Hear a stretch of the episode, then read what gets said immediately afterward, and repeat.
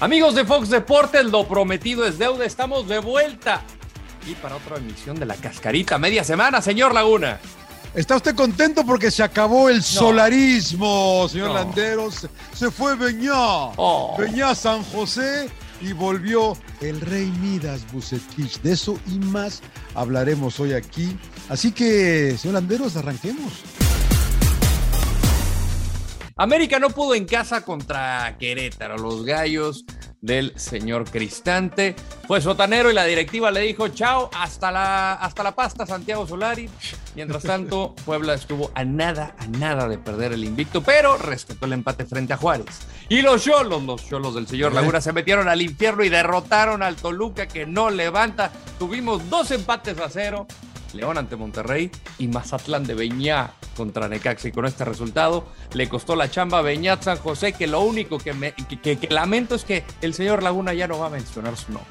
Sí, caramba, caramba. Le dije que se venía una racha difícil para el Atlas. Pierden por segunda jornada consecutiva, esta vez frente al superlíder que es Pachuca. Tigres tenía la victoria en la bolsa hasta el 92 a que apareció, qué, temporada de Nacho Rivero, eh, para salvar a Cruz Azul. Eh, Chivas eh, ahora perdían 2 a 0 al medio tiempo, pero lograron componerse y empataron a San Luis. Santos, eh, segunda triunfo consecutivo frente a Pumas en un partido, no sé si decirle bueno, Rodo, pero, pero, pero con goles al menos, ¿no?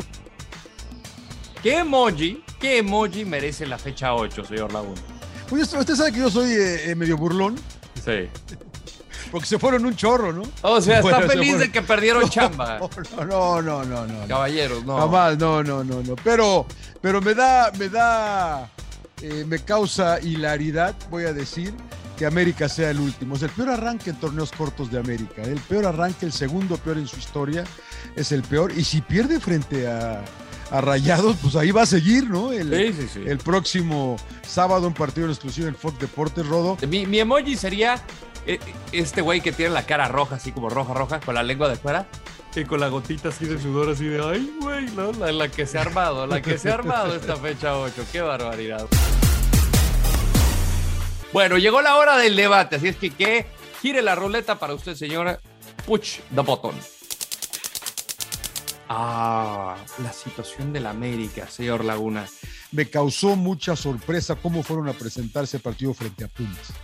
¿No? Con un equipo chico, timorato, a no perder, a, jugar a la segura, el compromiso, lo, lo, dibujó bien Solari con el compromiso, a la afición obviamente no le gustó, eh, y, a mí, también me llamó la atención y, platicando con algunas personas acá en, eh, Torreón, no quiero decir muchos nombres, pero, pero también se vieron sorprendidos de la posición y el estilo de juego de América en ese partido frente a Pumas. No creo que eso molesta más, después obviamente no pueden ganar otra vez frente a otro de los equipos que no tiene, no pasa nada con ellos en el fútbol mexicano. Entonces eh, la situación de América se veía venir, Rodo, eh, ¿qué, va a seguir para ellos? No lo sé, pero creo que ya no pudieron aguantar más a Solari, a pesar de que usted me dijo que iba a aguantar hasta el final del torneo. Eso decía, pero eran insostenibles estos resultados, ¿no? Yo creo que también todo comenzó con el partido de Pumas, pero del del semestre anterior, ¿no? Yo creo que después de ese partido algo se rompió, algo se rompió en el vestidor que nunca pudo recuperar a los jugadores. Yo creo, y esto es eh, intuición de que eh, seguramente dejaron de creerle a Solari, porque vimos la desesperación en la fecha 1, ¿no? Creo que no es casualidad. En el gol eh, de, de, ante Querétaro, ¿viste la reacción? O sea, yo veo a Solari solo. O sea, sabía que ya lo estaba, estaba pendiendo de una, de una cuerda floja y, y pues ni modo. Ahora sí que es un entrenador novato porque lo es. Seguramente tendrá mucho que aprender de la gestión de un vestidor. Y América ahora vamos a ver con Fernando Ortiz qué es lo que va a pasar. Fernando Ortiz, el, ah. el, entrenador de la sub-20 que fue jugador de las Águilas. Sí, sí, sí, jugó con Tigres por ahí, no sé, no sé. Bueno.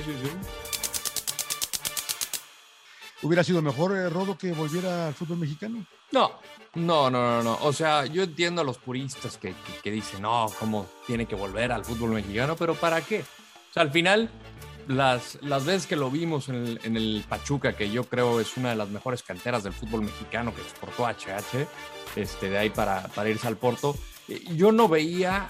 Eh, no lo veía regresando, más allá de que el nivel es competitivo. Yo creo que ahorita, como está jugando en el Atlético de Madrid, yo me quedaba si surgía la posibilidad del fútbol mexicano. Pero cuando te llegan con 8 millones de dólares anuales, sí se convierte en una decisión ¿Eso va a ganar? de vida. Sí, señor, al año. O sea, sí, es, está pasando un buen momento futbolísticamente en este último mes. Creo que dio un, un levantón. Eh, es año mundialista, no creo que le vaya a afectar, porque creo que al final le va a exigir físicamente la liga de, Estados Unidos y, pues se convierte en uno de los, eh, creo que el jugador mejor pagado de la liga, ¿no? o sea, el segundo mejor después, de, de, Insigne. De Insigne, así es. Entonces, olvídate, señor Lagunas Beatas.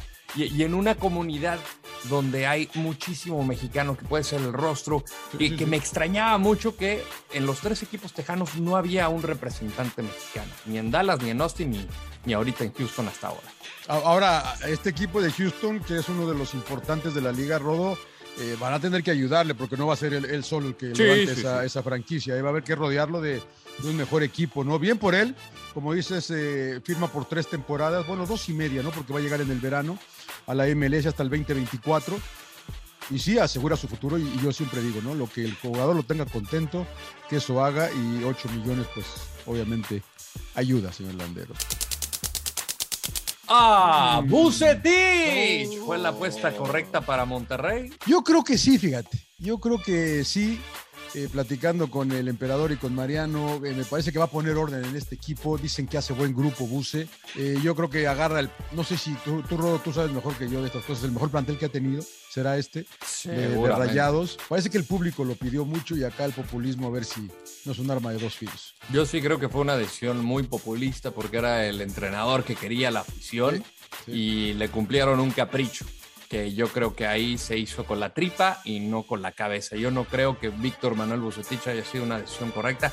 Entiendo perfectamente lo que representa para el Monterrey, pero si nos ponemos a ver las últimas veces que ha dirigido, no le ha ido bien, ¿no? Y el más reciente es el caso del Guadalajara. Con Chivas no vi ningún cambio, no vi ninguna diferencia.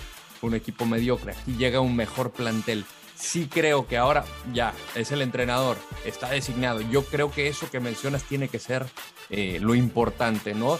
Darle cariño al plantel, ganártelos, ponértelos en la bolsa y que se maten por ti. Yo creo que de ahí en fuera creo que son jugadores con muchísimas condiciones, gran talento y gran calidad. Eh, y pues de nueva, de nueva cuenta iba a estar Aldo de Nigris para el apoyo justamente en el vestidor. Usted dígame, ¿qué hacemos? Ay, momento de descubrir al líder de la quiniela. ¿Quién será? Pues su servilleta. Mantenemos la ventaja de 3 puntos 31 a 28, señor Laguna.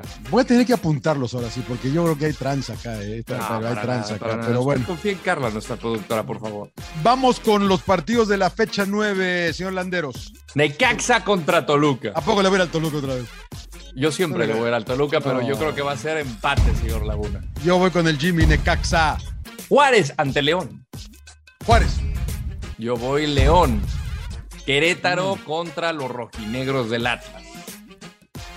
Está, está, encontrándonos en terreno desconocido el equipo de Diego Coca, parece. Empate. Sí, yo también voy con el empate, ¿eh? No, no, no, no, no, no sé qué esté pasando con los rojinegros. Monterrey contra América en vivo a través de Fox Deportes. Qué partido. Rayados. Yo también voy Monterrey. Oh. Voy Monterrey. Ah, tranquilo, señor Laguna, no se me despega. Cruz Azul contra Puebla. Uh.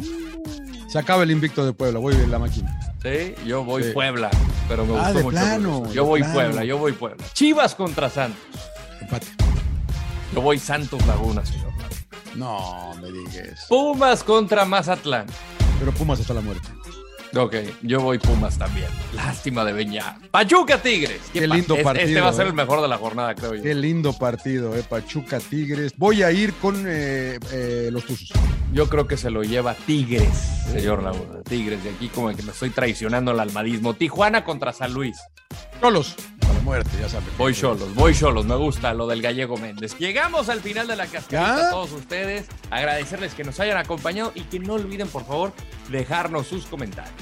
Tenemos cita próxima semana para platicar de lo sucedido en la jornada 9, que nos espera en la fecha 10 y a ver si me puedo acercar al señor Landeros en la quiniela porque yo creo que acá hay tranza. No, hay no, no, tranza. No, hay tranza, no hay tranza. Tranza, déjeselos. Eh, no me voy a meter en rollo. Señor Laguna, un placer.